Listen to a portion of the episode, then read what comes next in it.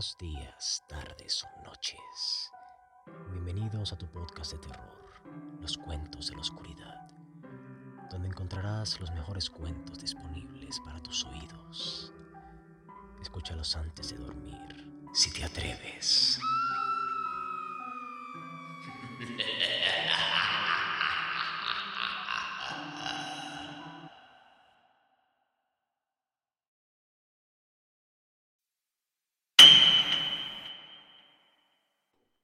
Los sueños en la casa de la bruja. H.P. Lovecraft. Parte 4. A veces se preguntaba sobre el motivo de tan extraña confianza, incluso cuando pensaba así. ¿Provenía este peligroso sentido de inminencia de las fórmulas con que cubría tantos papeles día tras día? Los pasos amortiguados, furtivos e imaginarios del clausurado desván le alteraban. Y ahora, además, tenía la creciente sensación de que alguien estaba tratando de persuadirle constantemente de que hiciera algo terrible que no podía hacer. ¿Y el sonambulismo? ¿A dónde iba algunas noches? ¿Qué era aquella leve sugerencia de sonido que a veces parecía vibrar a través de la confusión de rumores identificables, incluso a plena luz del día y en plena vigilia? Su ritmo no correspondía a nada terreno, que no fuera la cadencia de uno o dos innombrables cantos de aquelarre y algunas veces temía que correspondieran a ciertos atributos de los vagos gritos rugidos horribles en aquellos abismos soñados, totalmente extraños. En tanto los sueños se iban haciendo atroces. En la fase preliminar más ligera la vieja malvada se le aparecía claramente, y Gilman comprendió que era la que le había atemorizado en los barrios pobres. La encorvada espalda, la nariz ganchuda y la barbilla llena de arrugas eran inconfundibles y sus ropas pardas e informales eran los que más recordaba. La cara de la vieja tenía una expresión de horrible benevolencia y exultación. Y cuando Gilman despertaba podía recordar una voz cascada que persuadía y amenazaba. Gilman tenía que conocer al hombre negro e ir con ellos hasta el trono de Azatoth, en el mismo centro del caos esencial. Esto era lo que decía la bruja. Tendría que firmar en el libro de Azatoth con su propia sangre y adoptar un nuevo nombre secreto, ahora que sus investigaciones independientes habían llegado tan lejos. Lo que le impedía ir con ella y Brown Jenkins, y el otro al trono del caos, en torno al cual tocan las agudas flautas descuidadamente.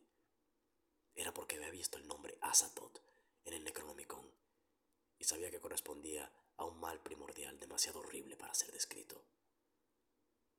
La vieja se materializaba siempre cerca del rincón, donde se unían la pared inclinada y el techo descendente. Parecía cristalizarse en un punto más cercano al techo que al suelo, y cada noche se acercaba un poco más y era más visible antes que el sueño se desvaneciera. También Brown Jenkins estaba un poco más cerca del final, y sus colmillos amarillentos relucían odiosamente en la fosforescencia sobrenatural de color violeta. Su repulsiva risita de tono agudo resonaba continuamente en la cabeza de Gilman, y por la mañana recordaba cómo había pronunciado las palabras Azatoth y Nyarlathotep. En los sueños más profundos, todas las cosas eran también más visibles, y Gilman tenía la sensación de que los abismos en penumbra crepuscular que le rodeaban eran los de la cuarta dimensión. Los entes orgánicos, cuyos movimientos parecían inconsecuentes y sin motivo, eran probablemente proyecciones de formas vitales procedentes de nuestro propio planeta, incluidos los seres humanos lo fueran los otros en su propia esfera o esferas dimensionales, no se atrevía a pensarlo. Dos de las cosas movedizas menos incongruentes, un conjunto bastante grande de iridiscentes burbujas esferoidales alargadas, y un poliedro mucho más pequeño de colores desconocidos y ángulos formados por superficies, y que cambiaban a gran velocidad, parecían observarle y seguirle de un lado a otro, o flotar delante de él a medida que cambiaba de posición entre gigantescos prismas, laberintos, racimos de cubos y planos, y formas que casi eran edificios, y continuamente los gritos y rugidos se hacían cada vez más esteronténeos, como si acercaran a algún monstruoso clímax de insoportable intensidad. En la noche del 19 al 20 de abril sucedió algo nuevo. Gilman estaba moviéndose, medio involuntariamente, por los abismos en penumbra con la masa burbujeante y el pequeño poliedro flotando delante, cuando percibió los ángulos de extraña regularidad que formaban los bordes de los gigantescos grupos de prismas vecinos. Unos segundos después, se hallaba fuera del abismo tembloroso, de pie en una rocosa ladera bañada por una intensa y difusa luz de color verde. Estaba descalzo y en ropa de dormir, y cuando trató de andar encontró que apenas podía levantar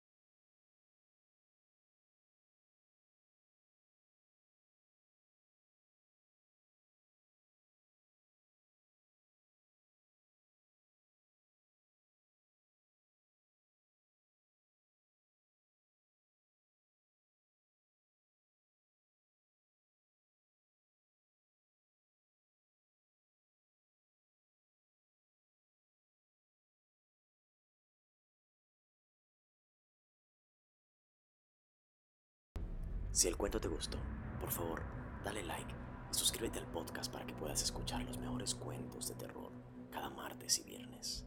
Si te atreves.